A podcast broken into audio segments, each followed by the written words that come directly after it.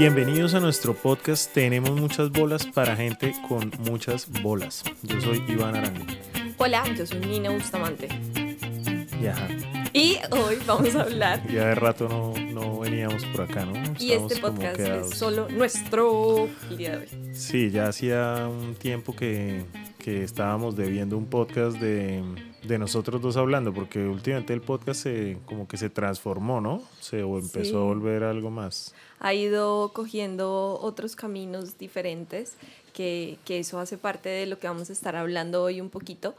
Em, pero su identidad, su raíz, el tenemos muchas bolas, creo que ha ido generando como un mayor sentido en el por qué lo estamos haciendo, ¿no? Sobre todo pues como una conversación, porque pues empezó con un tema de nosotros tenemos muchas bolas y, y eso se empezó a transformar también en que pues hay mucha gente que, se, que debe ser reconocida por su creatividad y por, por tener muchas bolas y por exponerla al mundo, ¿no? Sí, chévere, me gusta. Pues eso es lo que se ha ido dando. Y eh, pues la idea de hoy o este podcast, eh, nuestro invitado especial se llama Iván Arango. Bienvenido. Bienvenido, Iván. Vamos a hablar de lo que significa eh, ser auténtico, creativo, original, genuino, eh, todos esos elementos, todos esos matices que hacen parte de, de los productos, de los servicios, de la nueva era, de, bueno, nueva era no, ¿no? Desde hace muchos años se habla de Pues la creatividad. nueva era para mí son como las velas y todo, eso. como los inciensos y las velas. Bubu.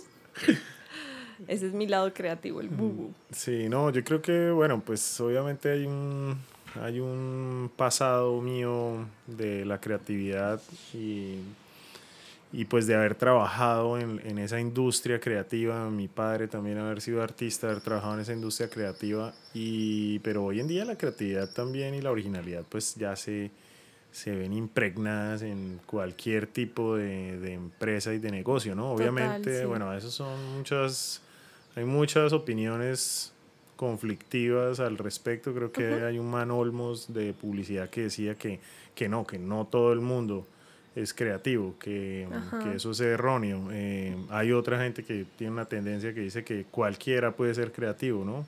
Sí, el problema Eh, es donde, por ejemplo, nosotros en procesos de recursos humanos a veces, eh, no sé, necesitan un analista financiero y de pronto el, el gerente está pensando como, yo necesito que sea súper creativo a la hora de solucionar problemas y uno dice como, no, de pronto en el análisis financiero no se necesita tanto el elemento de la creatividad, que, que es algo que puede llegar a confundir eh, últimamente.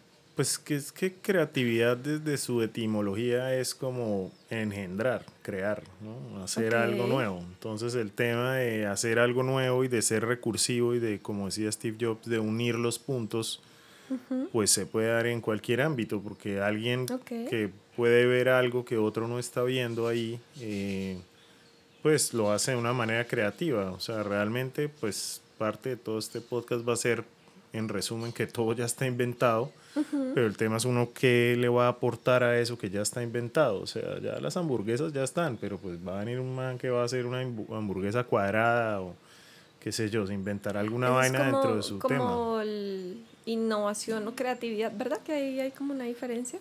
Pero Pues- bueno, eso no es este podcast. Todos son términos pues que convergen, ¿no? Porque pues también hay el tema de la originalidad, que es algo que nos ha estado como jodiendo la cabeza últimamente porque Mm.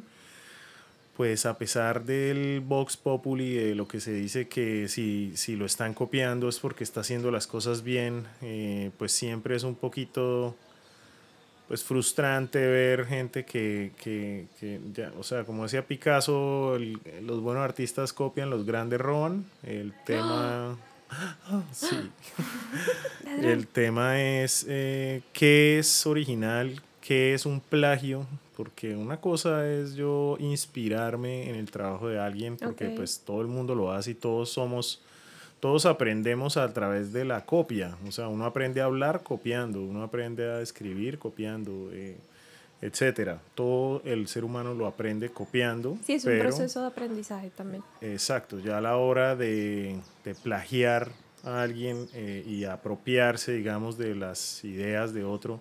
Yo me acuerdo que en publicidad, cuando yo estaba trabajando en agencia, había una, una página exclusiva en Facebook para la gente que copiaba. Se llamaba como copias publicitarias o una mm, vaina así. Y ponían uno al lado del otro las, las imágenes o las cuñas o las ideas que la gente se iba pues se iba chimbeando, ¿no? Porque eso ya pues no aguanta. También hay detrás de la creación de alguien todo un esfuerzo mm. eh, de investigación, de pues de engendrar una idea y de hacerla realidad, ¿no? Aunque también hay hay coincidencias creativas. Hay coincidencias creativas y también hay algo muy cierto que se decía en esa industria y es que pues una idea no es suya hasta que no la hace, ¿no? Yo puedo tener una idea de rato, pero el tema es materializar esa idea y cómo se materializa.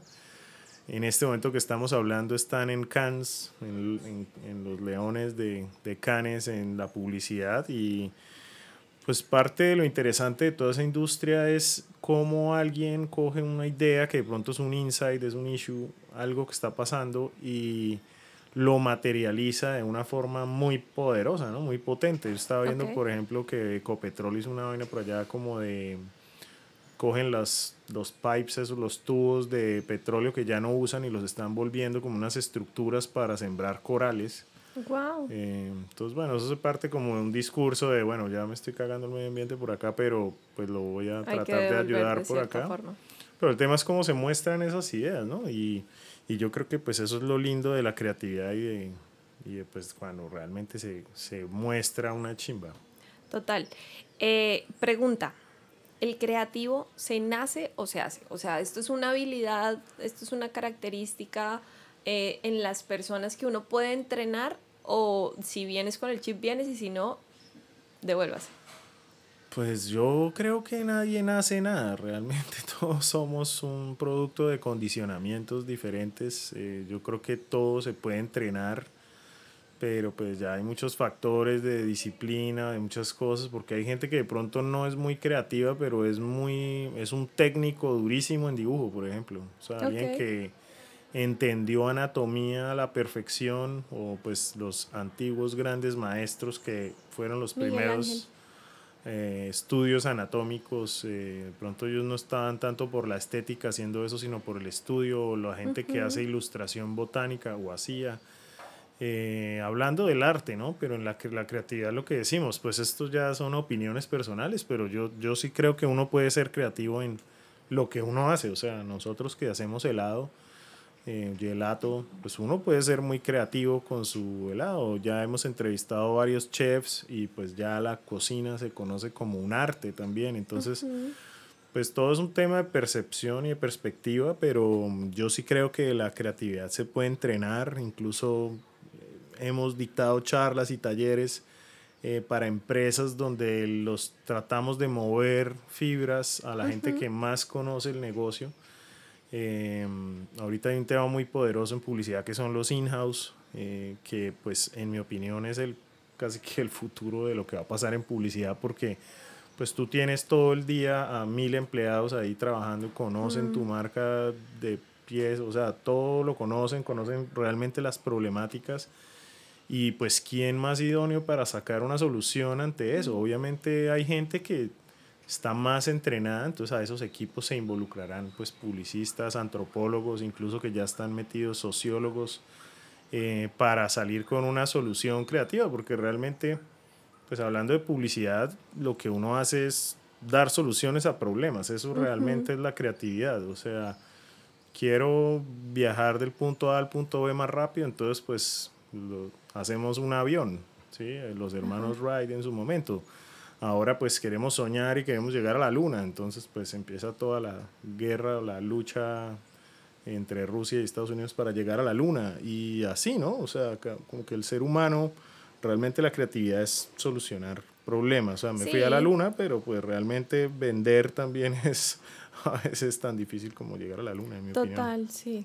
Y pues yo tengo entendido, eh, o pues mi creencia es que igual depende de los entornos en los que crezcan los niños, ¿no? Se supone que el cerebro tiene un, una evolución y dependiendo de esa evolución y del entorno, pues se va generando esa venita artística aunque hay una teoría que dice que uno utiliza más un lado del cerebro que el otro lado, pero, pero es lo que tú dices, ¿no? Pues el cerebro también es un músculo y se puede entrenar. Sí, pues existe un libro que se llama... ¿Es un músculo? Me lo inventé. Eso es para otro podcast. sí, es un músculo. El corazón es un músculo. Eh, ¿Y el cerebro? Mm, un órgano. no me acuerdo. Pero eso lo podemos cortar porque si no quedamos como mal en anatomía. Estamos siendo auténticos, déjame ser genuina en mis preguntas casuales. No, me cogiste fuera de base, la verdad. Pero mm, lo que quería decir es que hay existe un libro que se llama Un Mundo Feliz y tú estás hablando del condicionamiento humano. Ese libro lo escribió un man que se llama Aldous Huxley eh, y ese man escribió ese libro en 1800 y es un mundo de condicionamiento, donde cada niño nace y lo, lo condicionan para que sea ingeniero, obrero, etcétera, etcétera. Eso se da, está en las teorías de Iván Pavlov, que es como lo de que le da la recompensa al perro o le pega un pitazo para asustarlo cuando, cuando lo quiere condicionar a algo. Y pues los seres humanos estamos muy condicionados. Hoy en día, en mi opinión, con redes sociales también pues un like o no likes es una forma de condicionamiento. O sea, si tengo muchos likes, hoy hice un buen trabajo.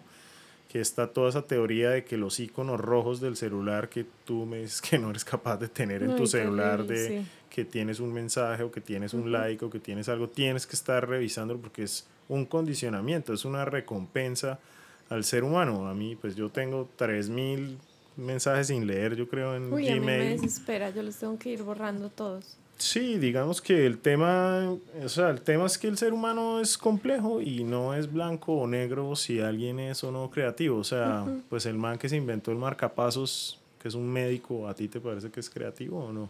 Obvio. Por eso, no tiene que ser una pintura, no tiene que ser, ¿sí entiendes? Pues eso es como yo lo veo. O tal eh, vez podríamos decir que es una capacidad para resolver problemas y generar soluciones. Así es. Lo que pasa es que no es siguiendo un método o un proceso científico, sino que es algo que viene más como de una chispa. Mm, más o menos, porque una chispa no, sin, un sin un objetivo, sin un fondo, sin una metodología, sin una recolección de data, pues no es nada, es simplemente un chispazo. Y en publicidad eso se castiga. O sea, uno de mis ex jefes que era muy castigador con eso. Es como, no, pues muy bonito y todo, pero ¿qué? O sea, ¿eso qué va a generar? ¿Eso para qué? Eh, y esa es la gran discusión en publicidad con el tema de los premios y los truchos y si esa idea sí vendió o no vendió. Porque yo puedo tener una idea muy bonita, ejecutada, divina y todo, pero si no vende nada, entonces, pues, ¿cuál es el objetivo de la publicidad? Pues vender. Eh, o concientizar o, ¿sí me entiendes? O enamorar a los consumidores de una marca, pero entonces una idea que se queda en la agencia y que es muy linda y de pronto hasta se gana un premio, pues eso ya está mandado a recoger en esta industria o pues en esa industria. Eh, lo mismo soluciones innecesarias, o sea, hoy tan, hay tanta gente, hay tantas cosas todo el tiempo, hay tanta información e inundación de vainas que pues la creatividad ya debe estar mucho más enfocada. Lo que pasa es que sí a la industria publicitaria y artística pues se le conoce como la industria creativa. Eh, pues porque a la gente le gustan las cosas lindas o las cosas que es el wow factor, ¿no? O el WOM, o el word of mouth, el WOM, que es como, uy, y eso me pone a hablar y genera una conversación y hace un montón de vainas, pero pues sí, es, es una forma de hablar de creatividad o, o, pues en mi opinión la otra forma, que es digamos en nuestro caso ahora que somos empresarios, pues cómo uno es creativo con su empresa, que digamos ahí tú eres la dura, ¿no? O sea, cómo uno es creativo para enamorar a sus, a sus, a sus colaboradores. o cómo uno es creativo para exhibir su producto o...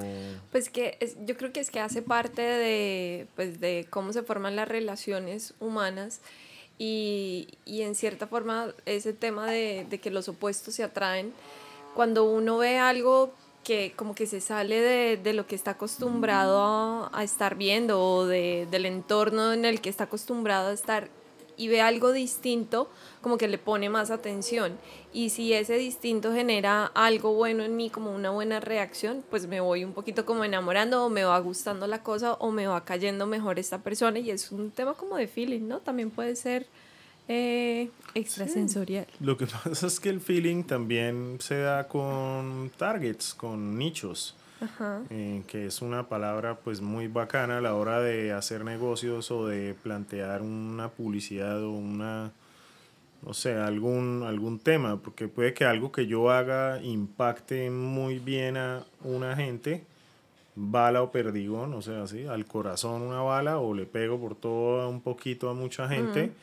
Eh, pero uno siempre busca la bala, o sea, uno siempre busca al corazón, a ese nicho de personas que uno está interesado en, en, en, que se relacione en términos de negocio con su marca o como persona, porque tú no le vas a caer bien a todo el mundo, ni yo tampoco. Sí, eso te iba a decir porque yo siento que eso ha ido cambiando un poquito. O bueno, para ser muy sinceros, digamos que nosotros no, no hemos llegado a pagar un estudio de mercadeo realmente para que nos entreguen unas estadísticas y con base en esas estadísticas construir una campaña de, de, cómo llegarle a la gente, ¿no? También nosotros hemos sido un poco intuitivos y lo somos muchas veces. Entonces, em, ¿hasta qué punto tengo que satisfacer la necesidad de la otra persona o generarle una necesidad a través de lo que yo siento que va a ser un punto disruptivo o que va a ser mi elemento creativo que me va a diferenciar?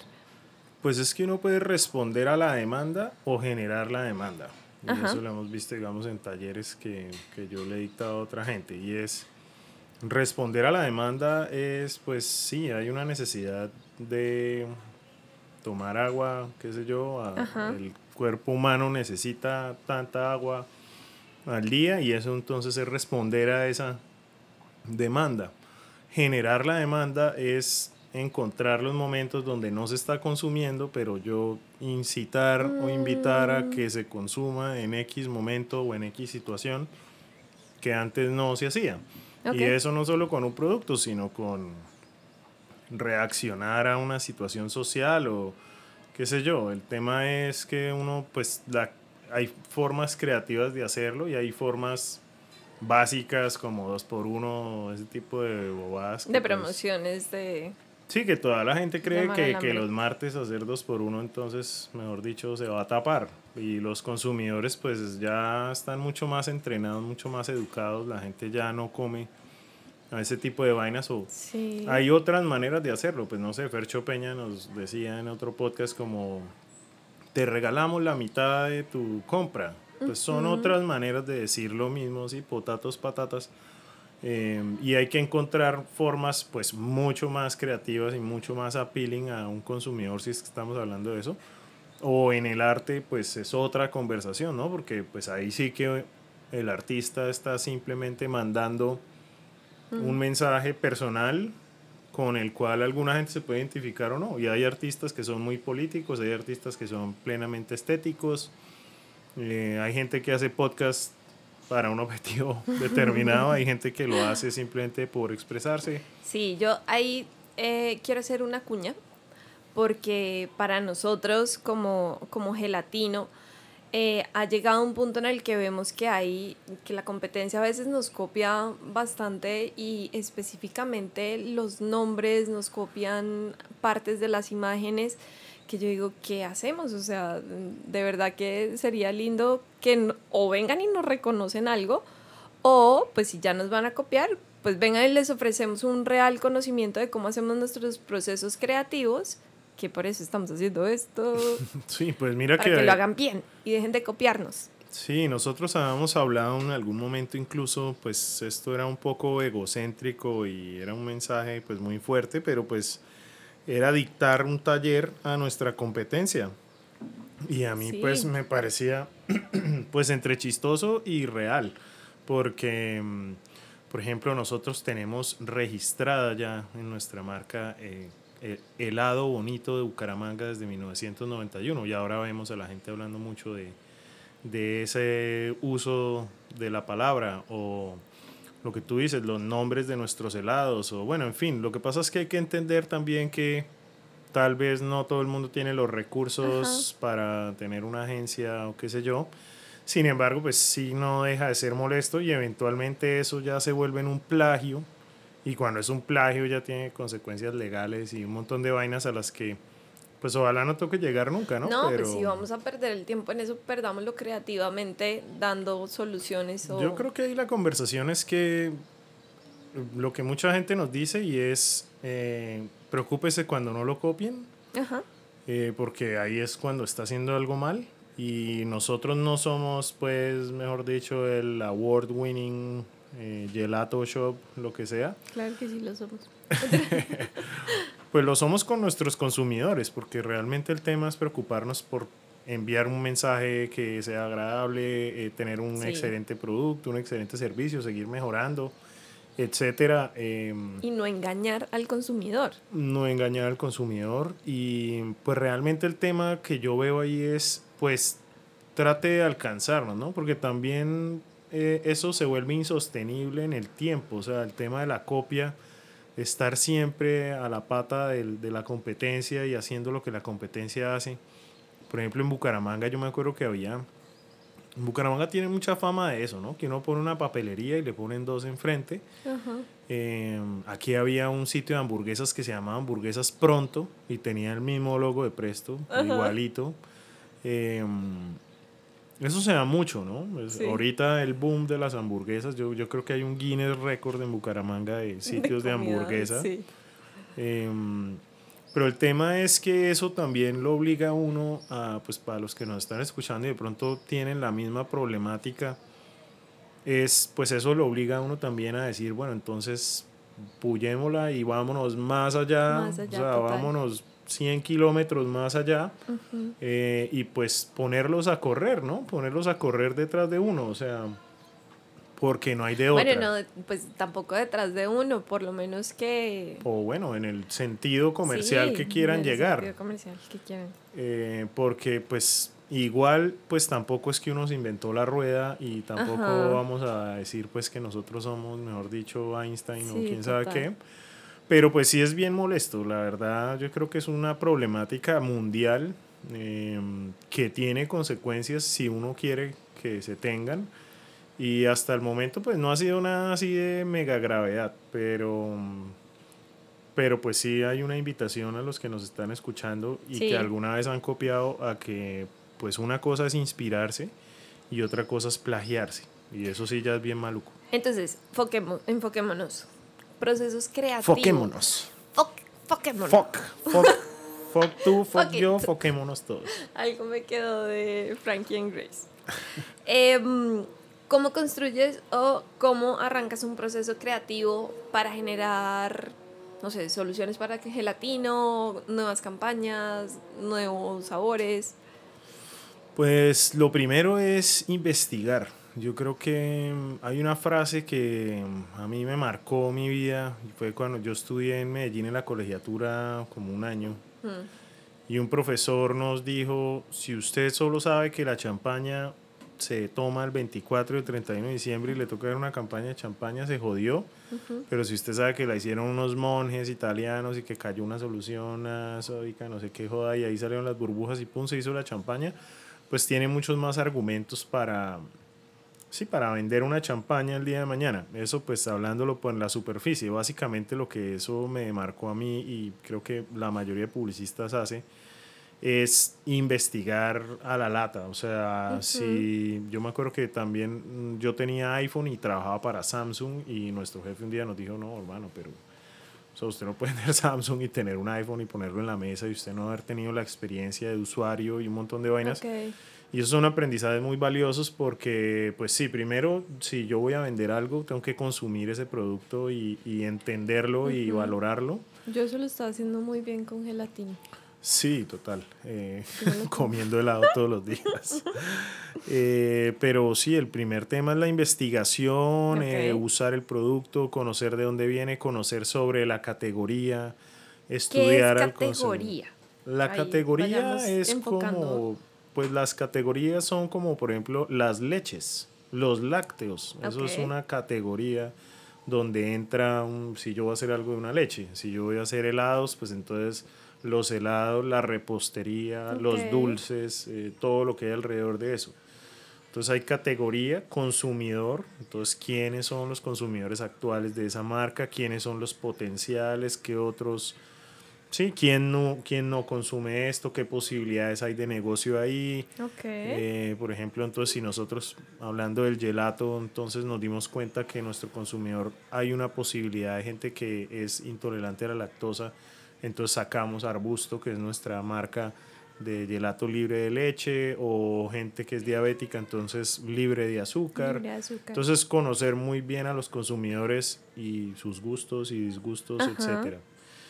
Y el tema de marca, que ya pues es mi marca, es ya estudiar a esa marca particular muy bien, eh, cuál es su pasado, que, cómo es su logo actual, si no tienes, es una marca nueva, cómo se va a construir, qué mensaje quiere dar y algo que nosotros hablamos mucho que es la voz de la marca. La voz de la marca es, mm, yo creo que casi que un libro que se puede escribir alrededor de eso y es en branding, o sea, ¿qué es el branding? El branding es, como decía por ahí alguien, es lo que la gente dice de mí cuando yo no estoy allá, lo que la gente dice de mi marca cuando yo no estoy presente. Okay. Entonces eso está tocado en muchos aspectos, en la tienda, en el recorrido del consumidor, en los momentos de verdad, etc. Em, y entonces el tema de marca debe estar muy bien percibido desde la voz. ¿Yo qué digo? Sí, o sea, yo cómo me veo, si una marca es como una persona, entonces uno es cómo se ve esa persona, esa persona, lo que hablamos ahorita de los nichos, o sea, yo soy un metalero, soy un ponqueto, soy un hip hopero, qué soy eh, y después pues cómo hablo. Soy alguien educado, soy alguien de popular de, de la calle, soy... Entonces, digamos que para yo ser creativo, tener claro eh, cuál es la categoría, quién es mi consumidor, también tengo que tener clara cuál es la voz de mi marca, cómo habla mi marca. Claro, si uno está construyendo una nueva marca, pues es muy importante encontrar cuál va a ser la voz de la marca.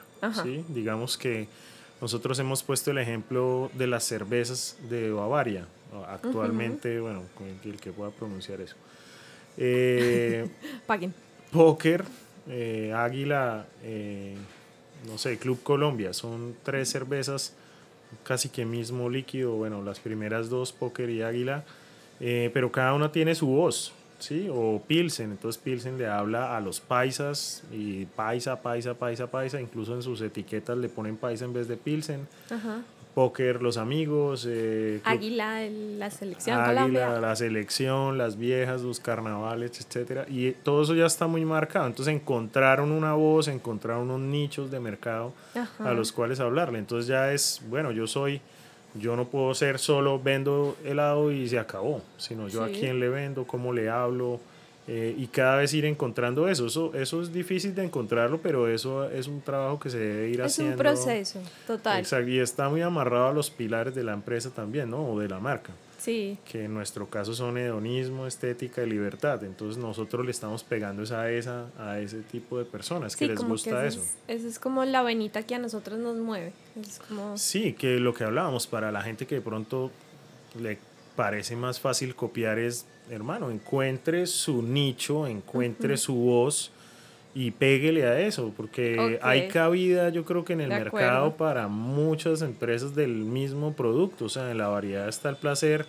y pues qué bueno encontrar eso. El otro día me estaba viendo una vaina de unos chefs en Portland por allá que en vez de pelearse y de todo lo que hacen es que una vez al mes se reúnen en el restaurante de uno de los manes y cocinan los tres para todo el mundo y se van rotando. Em, entonces, no sé, o hacer eh, ese Burger Master que hacen acá, eso es una vaina muy, ¿no? Venga y compitamos sanamente. Sí, chévere. Em, y no, no es copiémonos, sino es, pues ahí el Burger Master, entonces todos con la misma hamburguesa, con el huevo y la tocineta y todo igual pues se acaba el placer también para los consumidores y para la marca y creo que eso es lo que pues también ayuda es como a uno diferenciarse y a encontrar pues su propio su propio mercado y hacia dónde va en el futuro.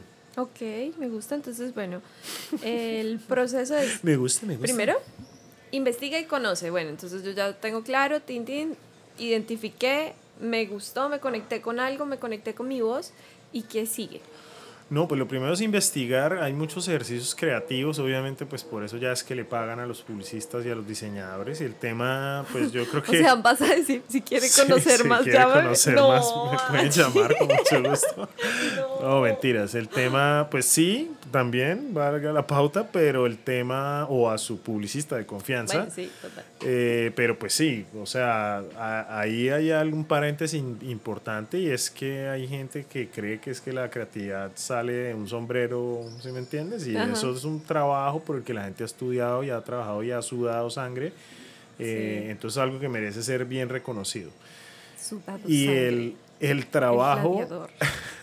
el trabajo realmente del comunicador o el publicista o el diseñador es unir los puntos. ¿Sí? Hay una parte del taller Exacto, que es, yo cojo toda esa investigación que hice de consumidor, de marca, de categoría, de insights, de issues, de un montón de vainas que salen, cojo todos esos insumos y ahora el trabajo de los comunicadores es unir esos puntos y unir esos puntos y mostrarlo ya a la hora del diseño eh, de la manera más adecuada posible. Por ejemplo, ayer estaba hablando con alguien que va a tener un, un centro educativo como medio europeo, pero su imagen es muy americana. Entonces era como, pues tiene que ser consecuente con la voz de su marca. Si usted es esto, pues sea eso, ¿no? Desayune, almuerce, coma. Incluso hablábamos con Voodoo en algún momento que yo pues trabajé con ellos en su marca y es pues, mano, si usted va a hacer vudú, pues sea vudú con toda, o sea, hable de la magia y, y ahí salió un copy que es, no es magia, es vudú.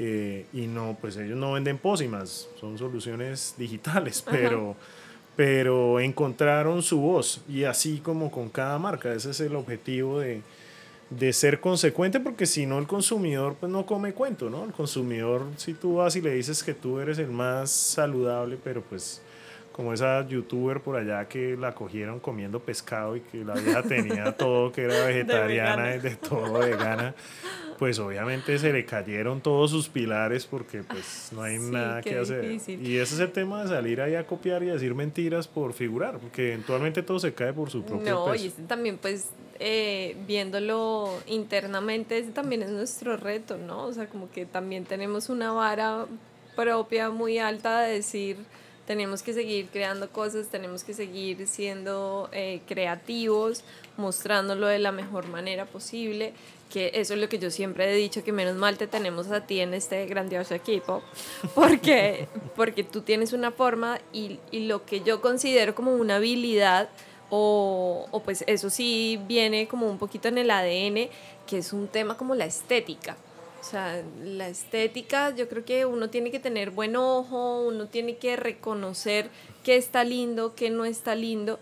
Y eso no es fácil, o sea, ¿cómo logras tú identificar qué está lindo y qué no está lindo? O qué sí va a pegar o qué no va a pegar.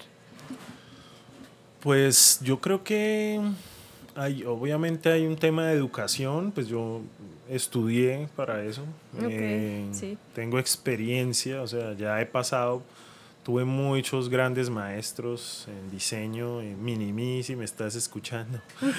Eh, no, hay mucha gente realmente que me ha aportado pues Mm. el hecho de venir de una vena artística, de un papá Sí. desde chiquito viendo obras de arte de mis hermanos.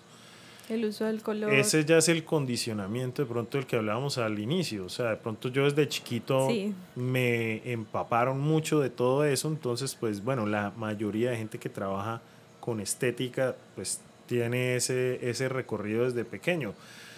Yo creo que no, hay que, hay, hay cosas técnicas, o sea, por ejemplo, la ley de cuartos, eh, sí, que están las esquinas, hay cosas, eh, eh, el Fibonacci, bueno, un montón de cosas ya técnicas eh, que son como que uno sabe cuándo algo está medio torcido y cuándo algo no. Sí, es impresionante hacer una presentación con Iván. Es, corre esto para acá, pero centra esto, pero clávale esto aquí, pero ¿por qué lo corriste acá? ¿Y por qué más grande? ¿Y por qué más Sí, chiquito? total, ¿no? Y incluso son temas culturales, o sea, ya, bueno, no sé, mucha gente sabe que pues en Japón, en Asia se lee de derecha a izquierda y no de izquierda a derecha, entonces pues estéticamente las cosas están es arriba a la derecha y no arriba a la izquierda, porque nosotros acá leemos es de, a- de arriba para abajo, ellos leen es de la derecha eh, para abajo y, y, van leyendo hacia la izquierda. Entonces los libros asiáticos, por ejemplo, son al revés, o sea, no lo coges de para el otro lado. Eh, entonces, pues hay muchas cosas técnicas, pero yo creo que es importante, o sea, es que son podcasts individuales, pero hay todo un tema de teoría del color, eh, temas de posición, temas de tendencias también. Eh, y eso es muy difícil para un diseñador, particularmente hablando de la estética, de ese tema de la tendencia, porque claro, empieza uno a ver que todo se empieza a parecer y hacer algo que sea, que sea disruptivo y que dure en el tiempo. Pues muy pocos lo logran, porque la mayoría. Claro, la mayoría de gente está haciendo es como está de moda los difuminados, los degradados, entonces todo degradado o está de moda el 3D, entonces métale 3D a eso. Eh, y muchas veces la marca ni siquiera puede soportar esas tendencias. Eh, y yo creo que las marcas que más que mejor les va pues o que, o que más la tienen clara son las que están pensando es hacia adentro hacia qué es lo que mi marca realmente quiere representar, cómo está mejor representada, quiénes son los personajes, los factores, los, la colorimetría, las temporadas, etcétera, mis productos, de qué hablan, etcétera. Em, eso es realmente lo que lleva a una marca estéticamente a ser consecuente con su discurso, con su voz.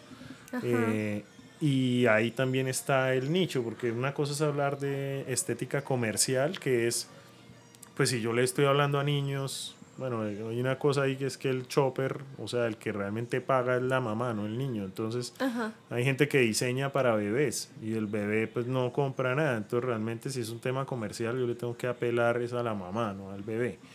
Em, en fin, o sea, eso es todo una, eso es un libro completo. Hay que estudiar. En conclusión, hay que estudiar, hay, que, buscar bien la información, eh, tener claro cuáles son las bases pero fogarse a, vivir la experiencia de me voy a arriesgar con esto, voy a tratar de generar algo distinto con esto, que, que eso es algo que vamos a hacer nosotros ahorita, ¿no? Pues estamos en eso, sí, digamos que la idea de Gelatino es siempre estar en constante evolución, aunque creo que ahorita nuestro brinco va a ser muy de involución, como de vernos otra vez hacia adentro, reconocer nuestras fortalezas, los 28 años ya que lleva la marca. Em, pero de todos modos, mira que yo, yo pienso que hay un error muy grande que cometen muchas marcas y es que le pagan al diseñador o al publicista. Y se desentiende. Y chao. O sea, le pagan, le pagan para que le haga el primer brochazo. Entonces el publicista o el diseñador le meten todas en una marca divina de todo. Y después, chao, nos vemos y yo hago eso en PowerPoint o en Word o lo que sea. Y entonces ya la marca pierde todo el peso, todo el poder que, que esta otra persona le invirtió. Ajá. Entonces creo que sí hay un tema de perdurar en el tiempo y de tener una marca que o le dejaron muy buenas bases al dueño, pero pues realmente uno ve cocineros, ingenieros, odontólogos, fisioterapeutas, lo que sea que le hicieron un logo y nos vemos y entonces su comunicación se va al piso. Muere el alma del diseño, muere, el alma la voz. de la, de la voz, total. Muere la voz de, de, la marca. Entonces después le van a echar seguramente la culpa al publicista del señor, pero pues, mano, si yo le hice todo, me tomé todo el tiempo. Pues es una, es una línea muy delgada, ¿no? Porque ¿qué tanto quieres tener involucrado a tu, a tu cliente? Porque he visto que hay clientes que también eh, entran en el juego de la creatividad y ya empiezan a marcar el, un, la tonalidad de ellos mismos, ¿no? Sí, total, a mí me ha pasado. Yo de hecho tengo en mi, en mi hoja de vida unas marcas horribles, pero porque las termina haciendo es pues, el cliente. Ajá. Em, pues no sé, bueno, no es que no quiero hablar de marcas puntuales, pero sí realmente es que son clientes que te cogen la mano básicamente y te dicen póngamelo esto así, el color así. Entonces todo lo que tú aprendiste se ve, es una profesión muy desagradecida, la verdad, o sea, un saludo a todos mis hermanos publicistas que están en la lucha. Hagamos un grupo de eh, apoyo. Porque de 100 jodas sale una. O sea, de 100 jodas que un publicista o un diseñador realmente se soyó y dijo, esto, es, eh, el cliente pasa el 1 o el 5% de eso. Lo demás es, sí, lo, lo, necesario, el 2 por 1 el ta, ta, ta. Eh, eh, cosas muy puntuales, pero realmente el momento en que un diseñador, un publicista puede brillar, por eso es que se dan esos truchos y demás, y eso de todos modos está bien porque... Bueno, el que se copia ese man sí no estudió. Esos manes sí no estudiaron o no quieren crecer, ¿no? No quieren aprender cagándola, porque realmente uno la aprende Sí, no se quieren arriesgar, total. De pronto es una invitación por parte de, de la autenticidad y es arriesgarse a hacer lo que uno puede llegar a hacer, votarlo al mundo, de pronto resulta siendo algo bueno, o sea, es como darse ese propio chance, ese palmadita de confianza. Sí, y de todos modos ahí también hay un tema de del que vende, ¿no? Porque a la hora de todo es vender y un creativo que no sabe vender le toca muy duro, porque porque el tema del riesgo también está en cómo yo voy y vendo esa idea. Sí. Y cómo yo voy y, y convenzo y enamoro a un cliente de que esto es lo mejor que, usted puede tener, además que le va a traer resultados, eh, porque los clientes pues realmente tienen miedo, hicieron una inversión y no, no se quieren arriesgar. Muchas veces realmente lo que se hace es le presento la safe, la que me pidió, y le llevo mi propuesta un poco más salida de la vaina para, pues para, para realmente poder lucirse. Creo que esa es la ventaja que tenemos nosotros que decidimos, o tú o yo. es como, voy a hacer esto. Mm, bueno, hazlo. Yo voy a hacer esto. Bueno, hazlo. O sea, no hay mucha burocracia a la hora de decidir si lo hacemos o no. Sí, total. De pronto también eso es parte de que a veces el proceso creativo muere en el proceso burocrático de la empresa que necesita ser aprobado por este, por este, por este, por este, y el nivel de energía del speech va perdiendo poder, ¿no? Sí, de todos modos también hay una invitación a, la gente, a los creativos y es que digamos yo pasé de trabajar en una agencia a ser dueño de mi empresa y uno sí definitivamente cuando está en la agencia desconoce o, o se hace el pendejo con el presupuesto. Y uno puede tener la idea más loca, más chimba de todo, pero ¿quién va a pagar esa vaina?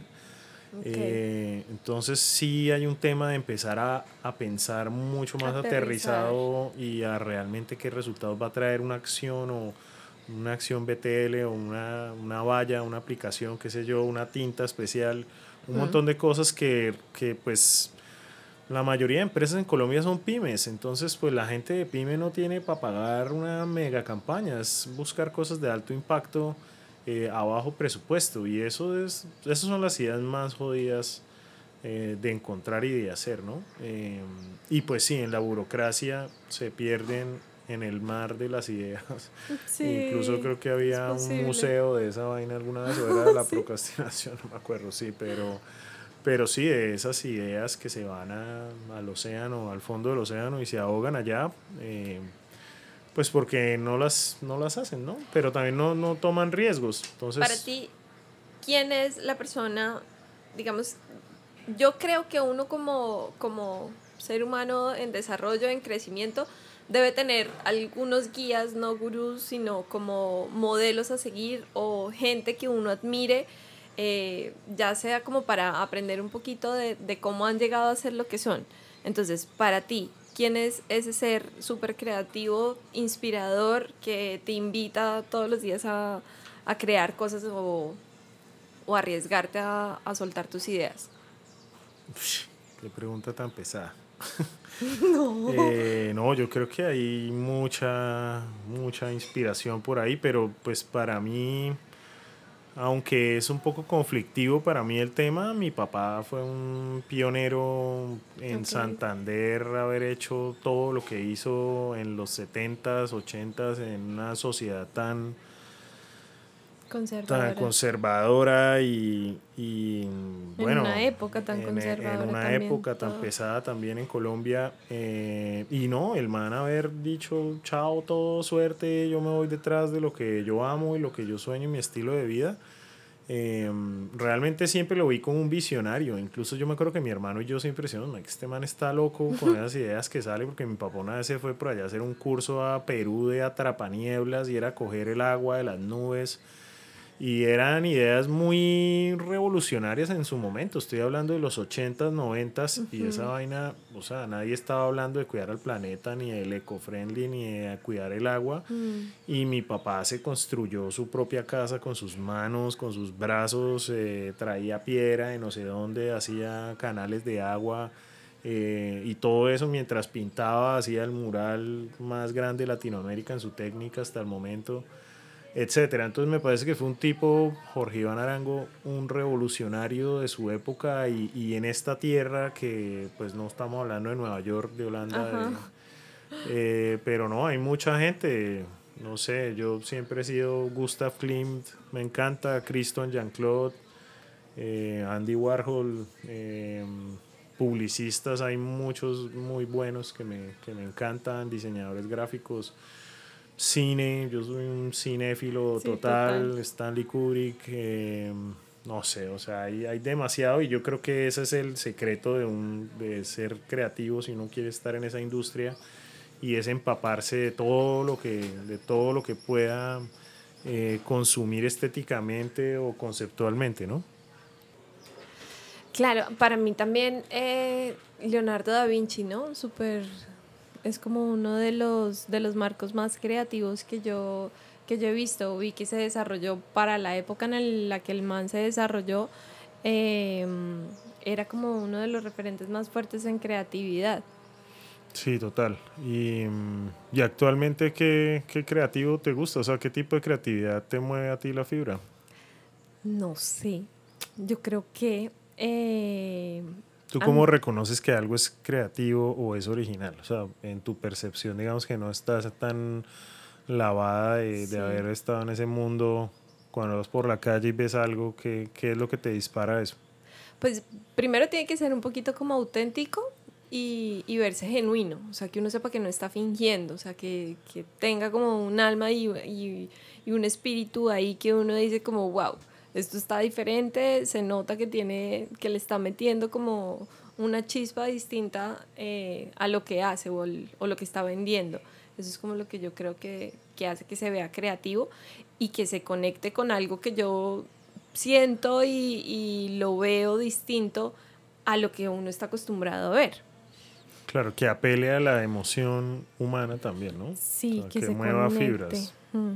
Pero de pronto es porque yo soy muy fibrosa. Yo soy desde la fibra, sí. Pero sí, no sé, mm, de pronto a mí me gusta como escuchar, eh, obvio me, me informo mucho desde las redes sociales si veo a alguien que está sonando mucho o que tiene una nueva como forma de pensar. Eh, como que empiezo a investigar a ver si me conecto con eso que está diciendo yo amo Yoga Girl, me parece una vieja que de verdad que se le totea eh, la cabeza diciendo como y hablando con la elocuencia con la que va construyendo y va generando sus ideas. La vieja tiene podcast que dura hablando ella sola 40 minutos que yo pienso como lo preparó, no lo preparó, pucha, porque conecta muy bien las ideas y como que te va metiendo en una historia y tú te das cuenta y ya pasó una hora y te dejó conectado con un mensaje, eh, con una historia real, con una experiencia, que para mí eso es un ser creativo. O también eh, ahorita estoy súper conectada con un man que se llama, bueno, el del el Club de las 5 AM, que el man tiene la habilidad para crear diferentes métodos, porque en, el, en el libro, eh, este señor se llama, yo no sé qué, Sharma, yo es que soy más mala para los nombres. el man tiene la habilidad de ir creando métodos, entonces el método, el, el club de las 5 de la mañana es un método pero en el club de las 5 de la mañana te empiezan a hablar de cuatro o cinco métodos más que la gente necesita empezar a cambiar sus, sus dinámicas o sus hábitos y lo que está haciendo el man es que te está creando a ti la necesidad de conectarte con su forma de pensar y te hace pensar entonces, bueno, ¿qué más tiene para darme este man? ¿Qué otros cursos tiene para yo volverme eh, igual de exitoso, creativo, de funcional a como lo está vendiendo? Entonces el man también ahí me parece que es un buen creativo.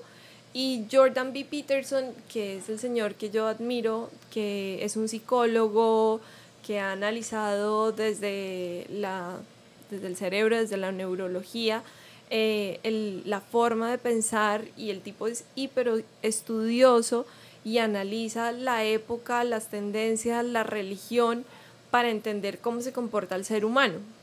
Pero mira qué interesante que yo veo, bueno, me preguntas que quién ha influido en mi vida en términos creativos, yo hablo de pintores, escultores, eh, muralistas, cinematógrafos, etcétera, y tú hablas desde lo humano, desde la psicología, desde un montón de vainas. Entonces realmente esa es la creatividad, la creatividad es eso que, que mueve, que conecta puntos y que mueve a otras personas a través de una expresión, ¿no? Wow, sí. Bueno, eso fue todo por este podcast. Eh, muchísimas gracias por acompañarnos. Prometemos no demorarnos mucho más en sacar un próximo capítulo. Tenemos más invitados de Bucaramanga y Colombia y más, más vainas para contarles de lo que pensamos y cómo vemos el mundo. Sí, qué chévere, qué chévere que volvimos a este espacio. Acuérdense que nos pueden seguir oyendo todos nuestros podcasts en Spotify, en SoundCloud, en el, pues en el podcast de, de los teléfonos iPhone. También ahí estamos. Y una invitación también para que nos, nos sigan enviando sus comentarios y nos califiquen en, en, las diferentes plataformas porque eso hace que este podcast pues siga creciendo. Ya vamos para los, para los más de mil, ¿no? Mil escuchas. Bueno, bueno, un abrazo. Muchas, gracias. Muchas bolas para todos. Chao. Chao.